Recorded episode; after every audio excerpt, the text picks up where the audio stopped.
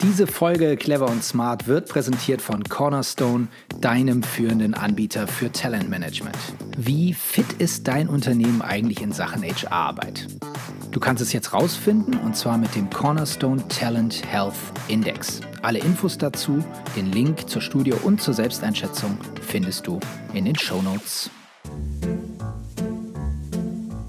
Clever und smart.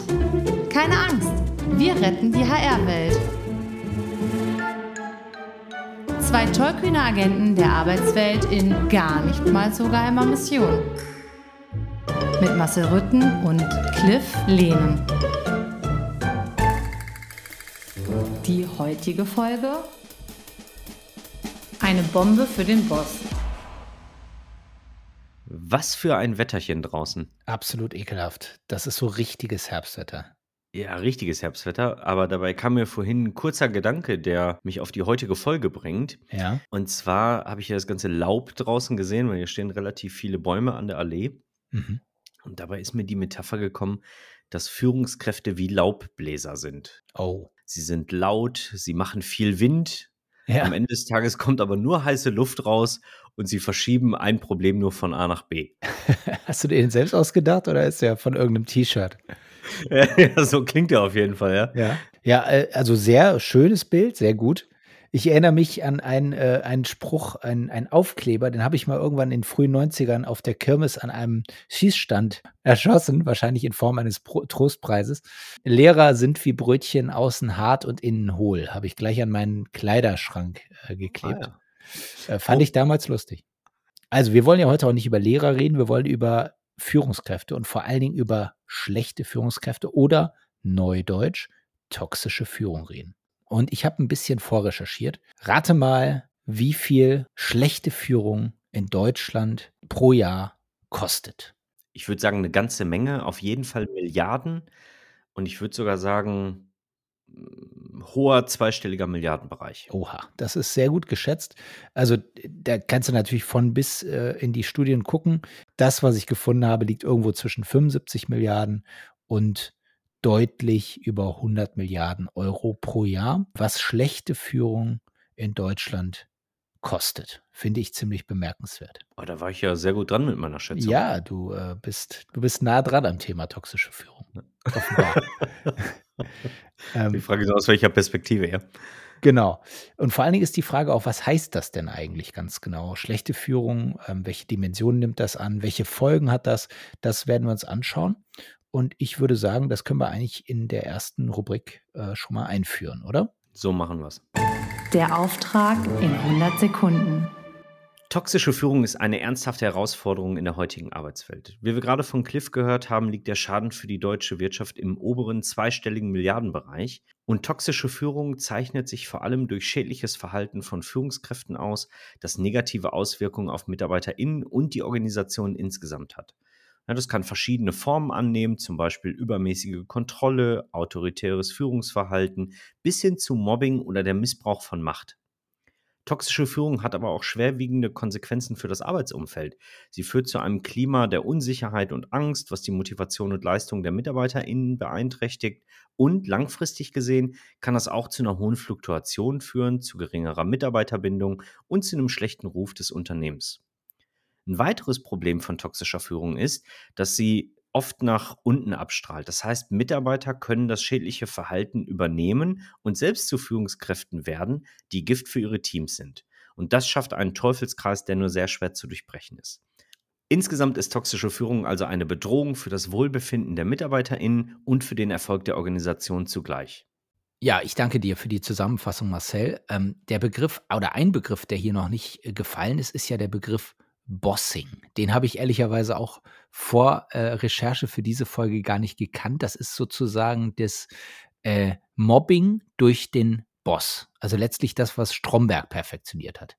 Ja, Stromberg ist tatsächlich wahrscheinlich das Paradebeispiel für Bossing und oder toxische Führung. Hast du denn einen favorisierten Stromberg-Spruch zum Thema Führung parat?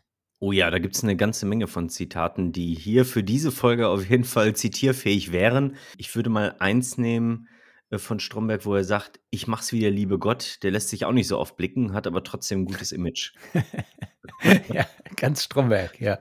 Ich habe noch, äh, als Chef hast du mehr Leichen im Keller als ein Krematorium. Wir könnten uns hier den ganzen Tag äh, Stromberg-Zitate, glaube ich, hin und her spielen. Absolut. Also für die Folge äh, auf jeden Fall und wahrscheinlich sogar für jede Folge, die wir so machen, denn äh, letztlich findet all das, was wir hier so verhandeln, ja im Büro statt. Ja, und es steckt viel, viel Wahrheit drin, leider. Ja, in der Tat. Das ist kein Wunder, dass das so beliebt ist, was da abgefeuert wird. Oder wurde leider ja bei Stromberg. Naja, dann lass uns jetzt mal wieder über die Realität reden. Wir gucken uns mal an, wie über das Thema toxische Führung gesprochen wird. Die einen sagen so, die anderen so. Cliff, du hattest ja am Anfang gesagt, toxische Führung kostet der deutschen Wirtschaft Milliarden. Ja? ja. Und im Wesentlichen ist es ja so, dass die Milliarden dadurch zustande kommen, weil die Unternehmen durch toxische Führung deutlich an Produktivität verlieren ja, mhm. und die Innovationsfähigkeit sinkt. Ja.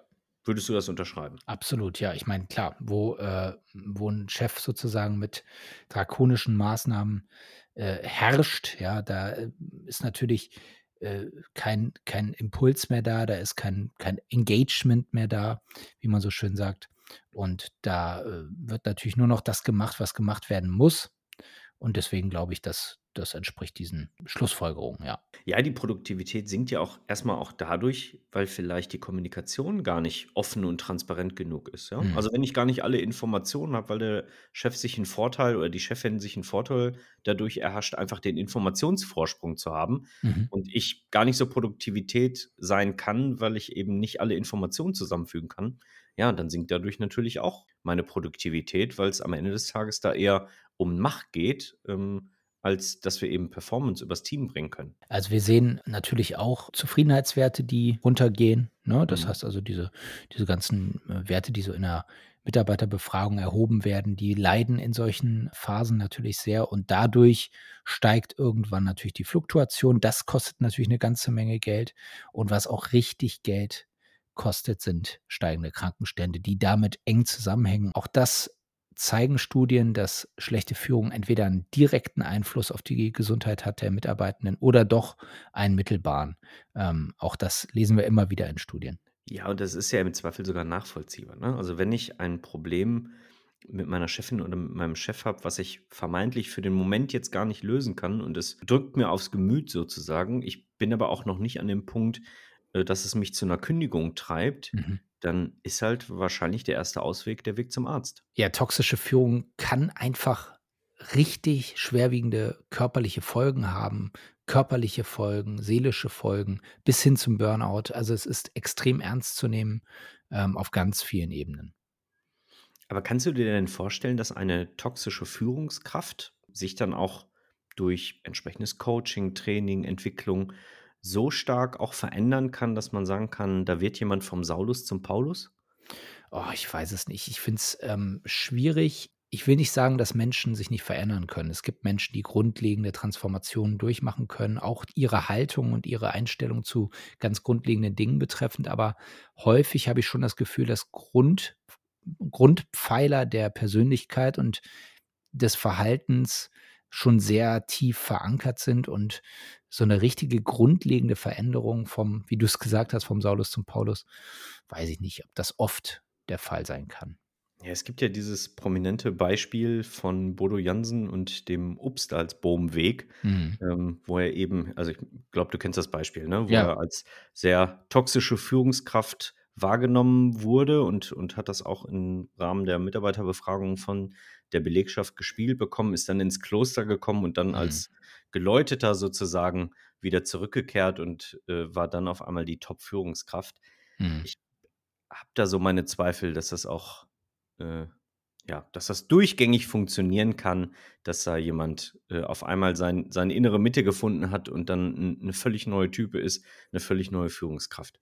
Ich kann es von innen nicht beurteilen. Was er definitiv gefunden hat, ist seine äußere Mitte. Äh, die Kommunikation stimmt zu dem Thema. Das kann, das kann man sagen. Wenn es wirklich so ist, dann hat er die Veränderung, die Verwandlung jedenfalls gut medialisiert. Das, das kann ich dazu sagen. Inhaltlich kann ich es nicht beurteilen. Deswegen, ich will auch den Stab nicht über ihm oder über dem Case brechen. Das wäre ihm, das wäre unfair. Aber ähm, ich verstehe deine Zweifel. Was aber ja bei Mitarbeiterbefragen auch ganz häufig rauskommt, ist immer, der Chef ist schuld oder die Führungskräfte sind schuld, ne? Also, da möchte ich natürlich auch 'ne Lanze brechen, äh, für all die Führungskräfte da draußen. Es ist immer einfach, dann alles auf die Führungskräfte zu schieben und zu sagen: „Ja, wir wir würden viel, viel besser performen. Wir hätten viel, viel bessere Ergebnisse. Wir als Team würden viel stärker zusammenarbeiten. Unsere oder unsere Kultur würde viel positiver wahrgenommen werden, wenn die Führungskräfte nicht so und so agieren würden“, ne? Das hat so 'n bisschen Mhm. was von die da oben, die sind immer alles schuld. Ja klar, die da oben, wir hier unten, ähm, wir sind so machtlos, wir können ja gar nichts machen. Die entscheiden ja alles über unseren Kopf hinweg. Die Gefahr ist, solche Sprüche pauschal zu bringen und sozusagen die eigene Wirkmacht zu unterschätzen als Mitarbeitender. Gleichzeitig wissen wir ja auch beide, dass Führung einfach 'ne ganz wichtige Rolle spielt im Unternehmen. Das sonst würden wir dieses, äh, Thema ja hier auch nicht besprechen und dass natürlich Führungskräfte 'n sehr starken Einfluss haben darauf, wie Mitarbeitende über das Unternehmen denken und dass ähm, dass sich das auch negativ niederschlagen kann, ähm, gar keine Frage. Aber wenn's so als Pauschalargument, als als, ja, böses Wort, aber Totschlagargument benutzt wird, um alles, was nicht läuft, irgendwie zu verargumentieren und sich selbst aus der Verantwortung zu ziehen, dann ist das aus meiner Sicht weniger toxische Führung als toxi toxische Mitarbeiterschaft. Aber es müssen wie wie bei allen Punkten im Unternehmen irgendwie beide Seiten bedacht werden. Ich glaube, das ist wichtig. Die Schwierigkeit finde ich dabei, dass es dann eben auch Studien gibt, die das auch noch jedes Jahr immer wieder befeuern, ne? Die immer wieder betonen: „Ja, es sind die Führungskräfte, die entscheidend dafür sind, wie toxisch oder weniger toxisch eine Unternehmenskultur ist.“ Ja, gucken wir gleich noch mal rein. Ich finde aber, es ist wirklich entscheidend, hier noch mal 'n Punkt zu machen zwischen Führungskräften, die vielleicht nicht das liefern, was man von ihnen erwartet oder die gewisse Schwächen haben, gewisse Eigenschaften mitbringen, die einfach für 'ne Führungskraft nicht ideal sind. Das ist alles sicherlich sehr weit verbreitet und auch auch 'n Stück weit alltäglich, denn man kann ja nicht perfekt sein in allem, was man tut. Worüber wir hier aber sprechen und wo hier der Fokus drauf liegt, sind Führungskräfte, die sind wirklich destruktiv. Also, das Thema Bossing noch mal ganz explizit. Führungskräfte, die dafür sorgen, dass Mitarbeitende rausgemobbt werden, dass Mitarbeitende in aller Öffentlichkeit vor den Kolleginnen, Kollegen bloßgestellt werden. Ähm, Führungskräfte, die dafür sorgen, dass Menschen erkranken unter ihrer Führung. Das ist das, was wir hier besprechen. Und ich finde, wenn das der Fall ist und das ist nachweisbar, sichtbar, wenn es anekdotisch oder sonst wie evident ist, dann muss da natürlich sofort gegengearbeitet werden. Und, ähm, äh, wenn wir natürlich 'n ganz normalen, in Anführungszeichen normalen Fall von Führung, die Schwächen hat, erleben, dann können wir nicht über toxische Führung reden, oder? Ja, das Schwierige ist ja, du sagst, dann müssen wir sofort dagegen Ja. arbeiten.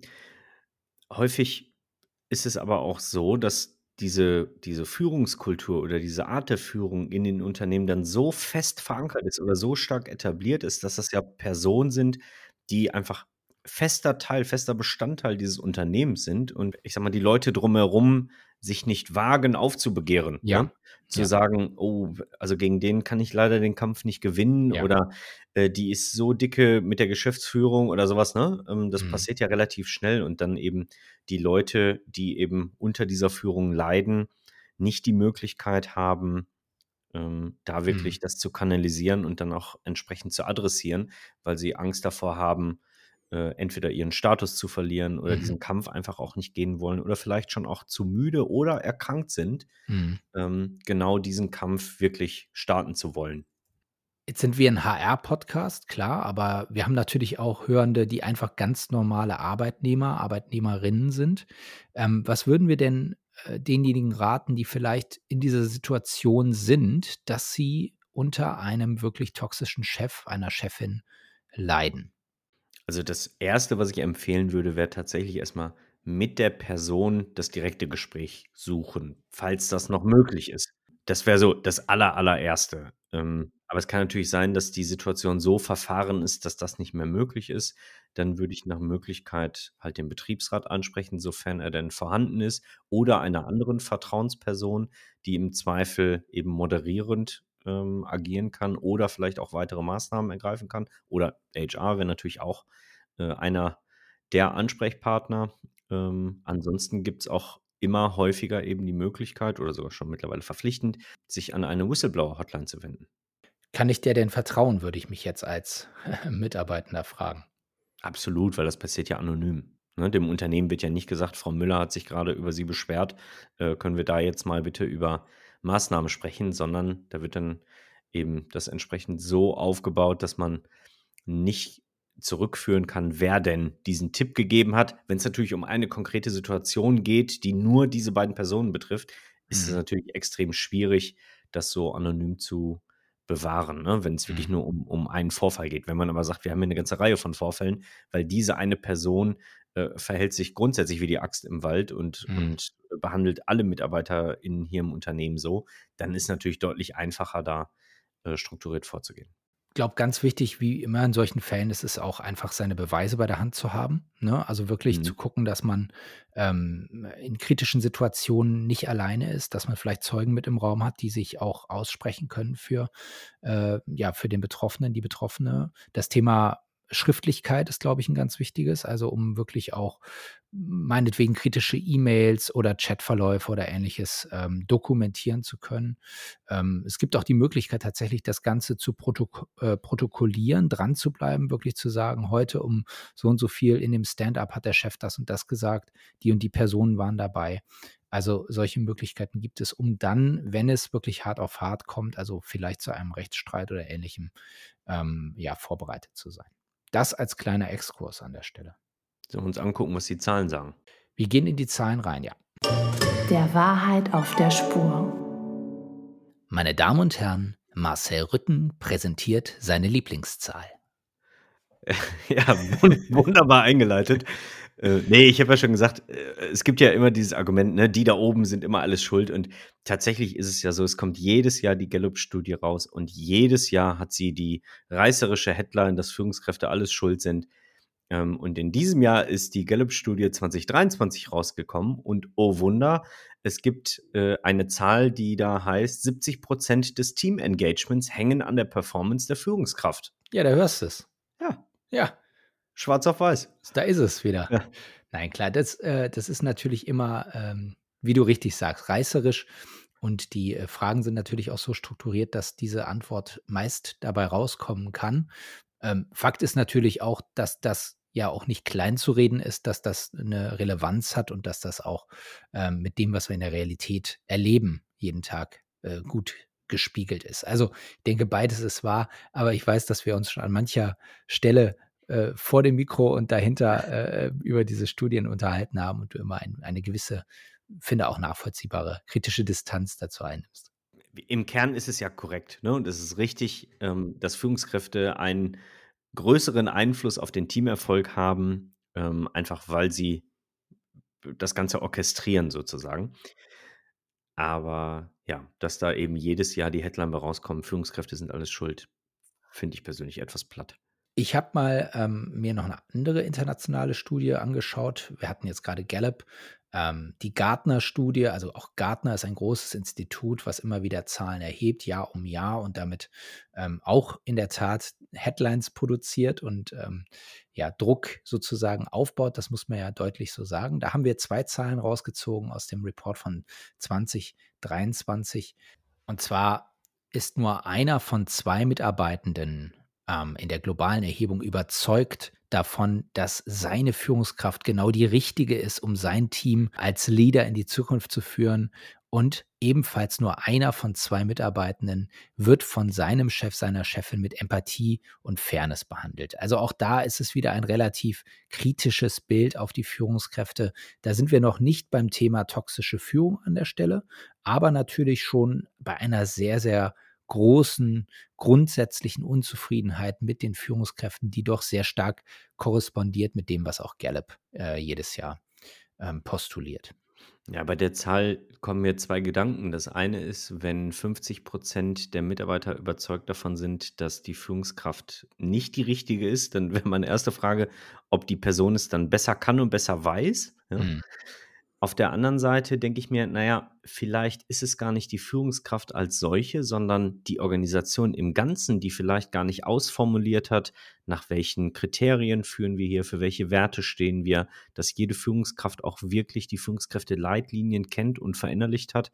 Mhm. Ja, also dann ist es ja eher ein organisationales Problem als ähm, eine, eine Disqualifikation der Führungskraft. Das müssen wir vielleicht an der Stelle auch nochmal sagen. Wir haben ja diese Folge ähm, explizit so aufgezogen, auch aufgrund des Titels, dass wir hier über das Schlechte reden und über das Schlechte, was so auftaucht und was es für Folgen haben kann, wie man damit umgeht. Die Gegenmaßnahme ist natürlich, sich um gute Führung zu kümmern. Das ist völlig klar.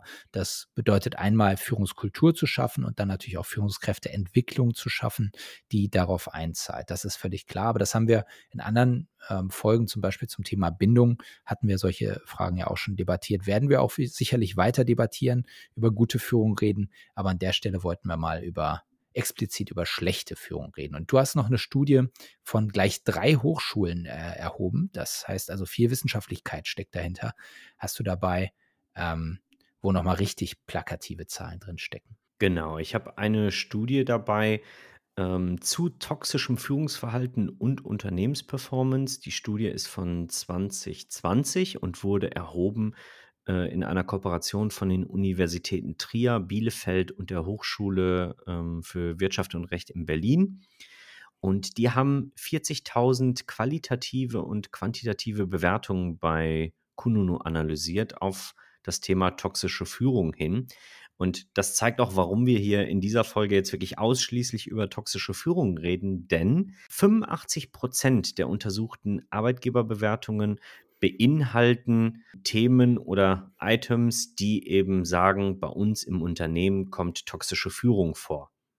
Das heißt, das sind so Indikatoren wie Kommunikation und Transparenz, das ist ein toxisches Führungsklima, ne? das angesprochene Bossing, was du erwähnt hast. Das ist ganz konkret Mobbing, was dann in dem Unternehmen stattfindet. Oder eben, es gibt einfach keine Fehlerkultur. Das heißt, im Unternehmen gibt es eine Stimmung, dass keine Fehler passieren dürfen, weil sonst eben Köpfe rollen müssen. Ähm, und das wiederum führt dann dazu, dass das als toxische Führung wahrgenommen und eben auch bewertet wird. Herausgekommen ist auf jeden Fall, dass Unternehmen, bei denen toxische Führung vorkommt, im Durchschnitt einen Score von 3,3 erhalten bei Kununu und mhm. Unternehmen, bei denen toxische Führung eben weniger oder nicht vorkommt, durchschnittlich einen Score von 3,5 haben. Das heißt, mhm. es gibt hier eine ganz klare Indikation, dass toxische Führung auch automatisch zu einer negativeren Wahrnehmung als Arbeitgeber führt. Klingt auf jeden Fall logisch, nachvollziehbar und äh, schlüssig, weil ja natürlich die Mitarbeitenden, die darunter leiden müssen, sich dann auch bei Kununu oder wie du sagen würdest, Kununu, ich weiß gar nicht, was richtig ist, äh, dann auch dazu äußern. Ich habe noch eine Studie im Gepäck, die zahlt nicht direkt auf das Thema toxische Führung ein, aber doch auf die Effekte von guter und weniger guter Führung. Die wurde erhoben von der Uni St. Gallen, vom Team äh, rund um Professorin Heike Bruch und von PwC sowie von der DGFP eine Befragung von HR-Managerinnen und HR-Managern. Die wurde unter anderem in den Jahren 2019 und 2022 durchgeführt. Und es wurde immer verglichen, welche dieser Merkmale, die ich gleich anführe, wie stark ausgeprägt sind. Und bei den Punkten, die ähm, direkt auf gute Führung einzahlen, sehen wir eigentlich von 19 bis 22 einen starken Abstieg. Also sowas wie, es herrscht eine positive Energie und hohe Dynamik im Unternehmen vor. Das ist abgesunken von 55 Prozent 2019 auf 39 Prozent 2022. Es wird mit Vision und Inspiration geführt, abgesunken von 50 auf 37 Prozent. Das Top-Management ist Vorbild für moderne Arbeitsformen äh, abgesunken von 40 auf 23 Prozent. Und all diesen ähm, Kategorien, ich könnte noch andere nennen, werden ähm, viel, viel höhere eigentliche Sollwerte zugeteilt. Also in all diesen Kategorien wird gesagt, das muss sich für die Zukunft eigentlich noch viel stärker ausprägen. Aber wenn wir uns die letzten drei, vier Jahre anschauen, kann man eher sagen, dass diese Aspekte in der Wahrnehmung der Befragten zurückgegangen sind. Also eigentlich kein besonders gutes Bild für die Entwicklung von Führung Richtung Zukunft scheint mir. Aber ehrlicherweise wundert mich nichts davon, weil das eine ist, die, die zweite Erhebung hat in 2022 stattgefunden, also mhm. quasi mitten oder schon zum Ende hin der mhm. Corona-Pandemie. Ja? ja? Das heißt, Führungskräfte haben deutlich weniger Einfluss in Form von Präsenz auf ihre Teams gehabt. Ja, das heißt, dadurch hat ein Stück weit auch eine Entkopplung stattgefunden oder eine andere Art, wie wir zusammenarbeiten. Aber es ist halt anders, wenn du in Präsenz dein Team führst, als wenn du es remote führen musst. Das heißt, Natürlich. da kann ich schon mal nachvollziehen, dass da Kategorien runtergegangen sind. Auf der anderen Seite, und das erleben wir jetzt so in der postpandemischen Phase, Mhm. dass Führungskräfte gerne hätten, dass alle wieder zurück ins Büro kommen, damit man schön seinen, seinen Micromanager wieder raushängen lassen kann. Mhm. Ähm, und das wird ebenso als negativ natürlich bewertet, weil Führungskräfte eben vielleicht nicht so ein progressives Verständnis haben für moderne Arbeitsmethoden. Bin ich äh, deiner Meinung. Ein Punkt allerdings, und das muss man den Führungskräften ja doch äh, lassen, ist zumindest stabil geblieben über diese Jahre. Das Thema Vertrauenskultur. 2019 war es mit 52, äh, 2022 mit 51 Prozent. Also in jedem zweiten Unternehmen stabil herrscht eine Vertrauenskultur laut den ähm, Befragten hier. Ähm, das ist das Thema, was für die Zukunft am allerwichtigsten von den Führungsaspekten betrachtet wird. Und dieses immerhin, das äh, können wir ja vielleicht zum Abschluss noch sagen, ist hier in der Studie stabil geblieben. Naja, also das heißt, wir dürfen noch ein bisschen Hoffnung für die Führung haben. Aber Abschluss war ein gutes Stichwort. Lass uns doch mal reinschauen, was wir für Learnings für unsere Hörerinnen und Hörer dabei haben. Clevere Ideen und smarte Lösungen. Die Folge Marcel war ein bisschen untypisch, weil wir haben diesmal gar nicht so sehr aus der HR-Perspektive gesprochen, was ja sonst unser äh, Credo ist. Diesmal haben wir so ein bisschen aus der allgemeinen Perspektive des Unternehmens, auch aus der mitarbeitenden Perspektive gesprochen. Aber wenn ich jetzt als HRler mir das so angehört habe, wie gehe ich denn daran? Wie schaffe ich ein Instrumentarium? Wie kann ich messen oder sehen, dass was schief läuft? Wie komme ich daran? Du weißt, ich bin ein Freund von Zahlen, von daher würde ich mich tatsächlich auch mit Kennzahlen daran wagen. Ja, das heißt, ich schaue mir an, wie sehen denn die Rückmeldungen in der letzten Mitarbeiterbefragung aus? Gibt es bestimmte äh, Trends im Bereich der Fluktuation? Ja, also haben wir im Moment eine deutlich höhere Fluktuation oder haben wir eine konstant hohe Fluktuation? Was sind die Ursachen dahinter? Ähm, dann kann ich mir anschauen, wie viele Leute kommen eigentlich zu meiner Weihnachtsfeier. Ja, also gerade ein ganz aktuelles Thema. Ich lade die Leute ein und niemand kommt. Ja, dann weiß ich ja, hier stimmt irgendwas nicht.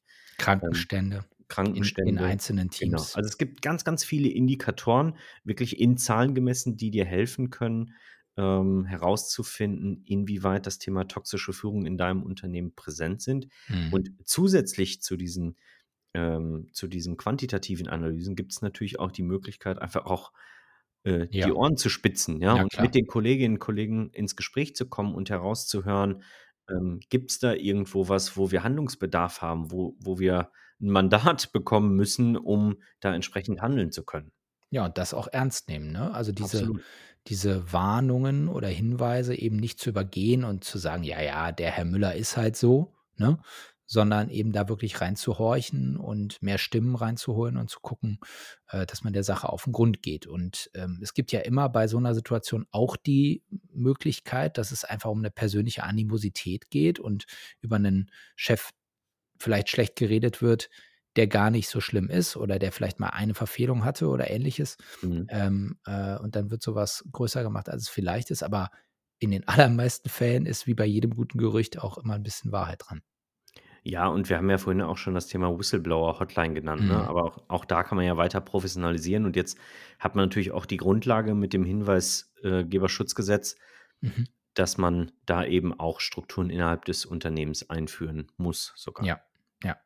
Aber egal, welche Kennzahl ich mir als Hilfe oder Unterstützung suche, es wird am Ende des Tages darauf hinauslaufen, dass ich erkenne, wie wichtig strategische Führungskräfteentwicklung ist. Ja, also ich muss wirklich meinen Führungskräften an die Hand geben, für welche Werte stehen wir, wie ähm, wollen wir, dass geführt wird in diesem Unternehmen, wie schaffen wir ein gleiches Verständnis, welche Grundannahmen sind vielleicht bei manchen noch gar nicht da. Ja, also all das muss in, in strategischer Führungskräfteentwicklung passieren, um eben da keine harten Ausreißer zu haben, aber auch dann im Bereich der Rekrutierung ja zu wissen, wen holen wir uns denn eigentlich überhaupt rein, der dieses Führungskräfteverständnis erfüllen kann. Ja, genau. Und das, äh, da kann ich gar nichts anderes zu sagen. Ähm, das Vorteilhafte daran ist natürlich auch, dass man ganz klar den Rahmen, in dem sich Führung bewegt und bewegen soll, definiert. Ne? Dass man nämlich auch äh, klare Werte, klare Leitlinien vorgibt. Und äh, tatsächlich können auch Führungskräfte, die vielleicht einen anderen Ton wählen wollen oder einen anderen Stil wählen wollen, auch entlang der Leitlinie vielleicht auch für sich entscheiden, naja, das ist dann wohl nicht das Richtige für mich. Hier.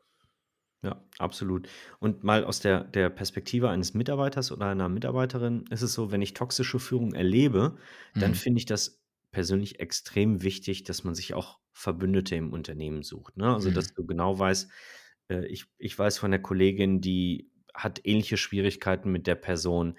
Äh, vielleicht tauschen wir uns mal dazu aus, um zu gucken, welchen Anteil habe ich persönlich daran? Ja, muss ich, muss ich vielleicht auch mein eigenes Verhalten überdenken?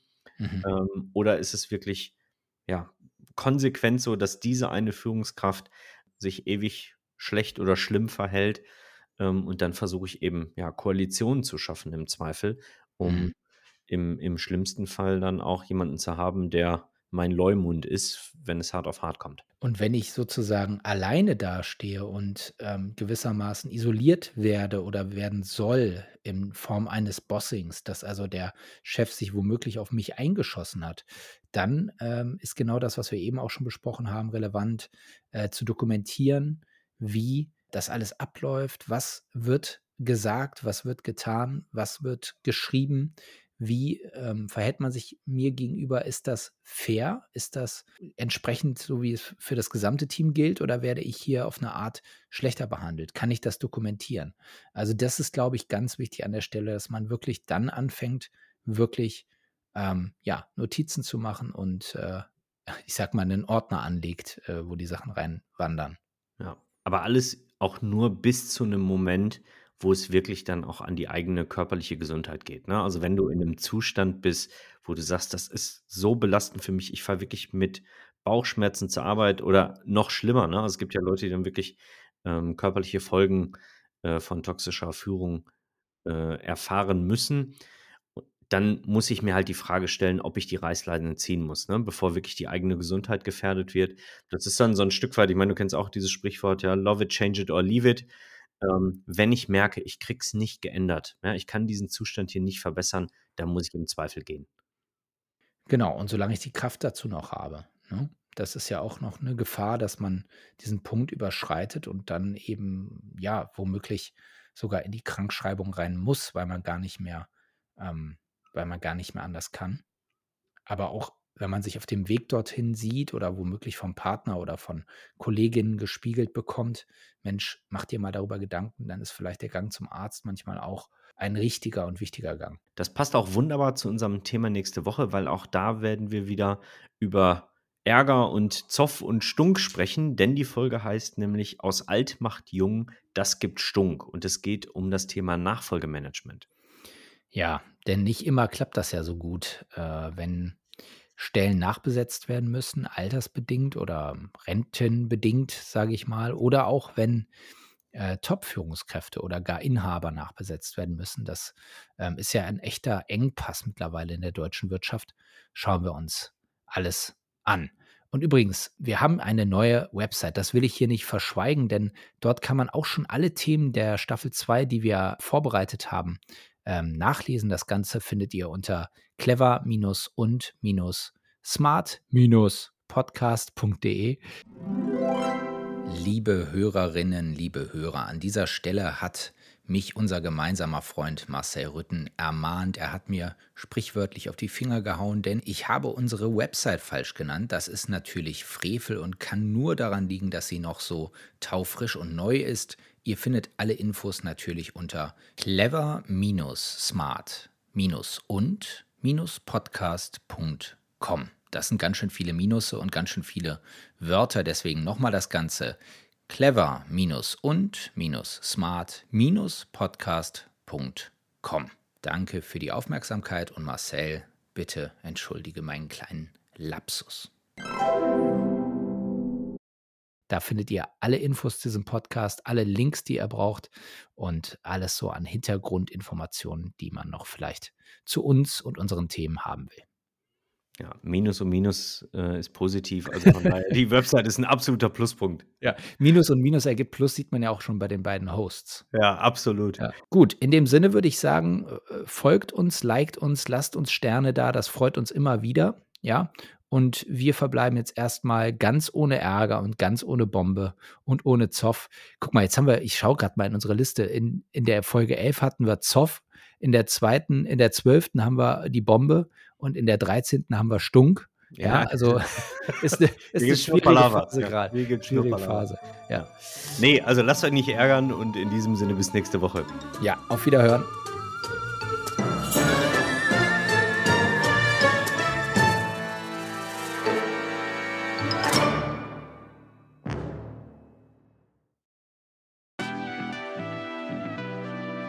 Das war's für diese Woche mit Clever und Smart und wir haben uns gefreut über die Unterstützung von Cornerstone. Weißt du, wo dein Unternehmen in Sachen HR steht? Finde es heraus mit dem Cornerstone Talent Health Index. Alle Infos in den Show Notes. Cornerstone für exzellentes Talentmanagement.